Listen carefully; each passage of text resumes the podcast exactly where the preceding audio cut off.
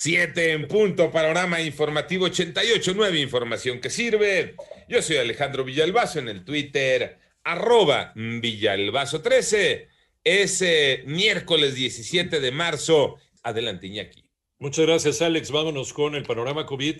La cifra de casos a nivel mundial es de 120 millones 738 mil 957 personas. De estas, unas 68 millones 471 mil 173 personas se habrían recuperado y el número global de fallecimientos 2 millones 671 mil 473 es esta cifra macabra. Por otro lado, el expresidente de los Estados Unidos, Donald Trump, recomendó a los estadounidenses que se vacunen contra COVID-19 y en especial a sus votantes, el grupo que más resistencia está mostrando a recibir este suero. Pues el daño ya está hecho.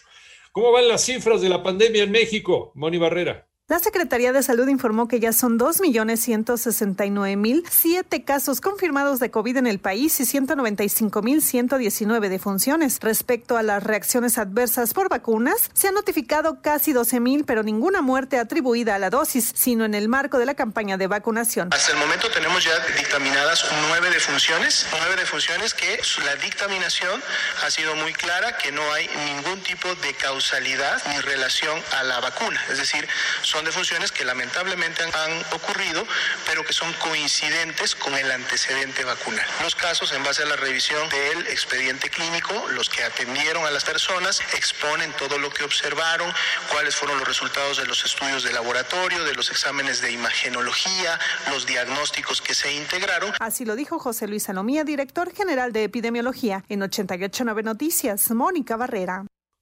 En tanto, la Comisión Federal para la Protección contra Riesgos Sanitarios dio su opinión favorable sobre los medicamentos Bamlanivimab y Baricitinib para el tratamiento de COVID-19. En un comunicado, COFEPRIS indicó que los medicamentos eh, presentados por Eli Lilly y la Compañía de México SADCB son viables para tener una autorización de uso de emergencia toda vez que cumplieron requisitos de calidad, seguridad y eficacia necesarios al considerar un producto.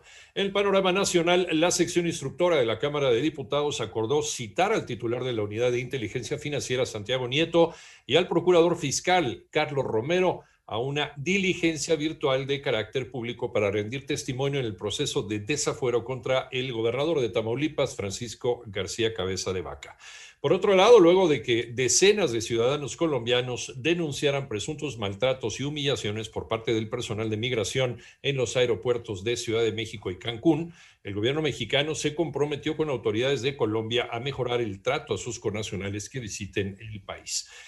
Las Secretarías de Salud y de Educación Pública sostendrán una reunión el próximo viernes 19 de marzo para definir el calendario de apertura de las escuelas en aquellos estados con semáforo epidemiológico verde. Y ayer se dio a conocer que el juez Rodrigo de la Pesa López Figueroa, titular del juzgado primero de distrito en materia administrativa especializado en competencia económica, radiodifusión y telecomunicaciones, concedió dos suspensiones contra la reforma energética del presidente de la República. Con estas dos suspensiones suman 27 las otorgadas contra esta reforma energética. La Comisión de Derechos Humanos de Ciudad de México urgió al Estado a redoblar esfuerzos contra la explotación sexual infantil. Toño Aranda. A 19 años de que el Estado mexicano ratificó dos protocolos facultativos de la Convención sobre los Derechos de Niñas, Niños respecto a su participación en conflictos armados y el relativo a la venta, prostitución y pornografía infantil de que son víctimas, aún existen pendientes en la agenda para la protección y defensa de las infancias en México, señaló la Comisión de Derechos Humanos de la Ciudad de México por medio de un comunicado. Un ejemplo de lo anterior es que en México la presencia de grupos de la delincuencia organizada ha traído el reclutamiento forzoso y violencia sexual contra niñas, niños y adolescentes. En 2019, 4.9 homicidios por cada 100.000 habitantes fueron de personas de menos de 19 años. Datos del Consejo de Evaluación de Desarrollo Social de la Ciudad de México indican que en 2019, 3 de cada 10 delitos contra las infancias fueron corrupción de menores, trata y pornografía infantil. Actualmente, la emergencia sanitaria por coronavirus ha provocado un aumento sin precedentes en el tiempo en que niñas y niños pasan en el espacio digital, donde están también los abusadores, situación que los expone al acoso en línea y también a la explotación sexual. Para 88.9 Noticias, Antonio Aranda. El panorama internacional, otro accidente fatal para mexicanos, ocho mexicanos que viajaban en una pick-up cargada de inmigrantes murieron cuando el vehículo chocó contra otra camioneta durante una persecución policial cerca de la ciudad fronteriza de Del Río, en Texas.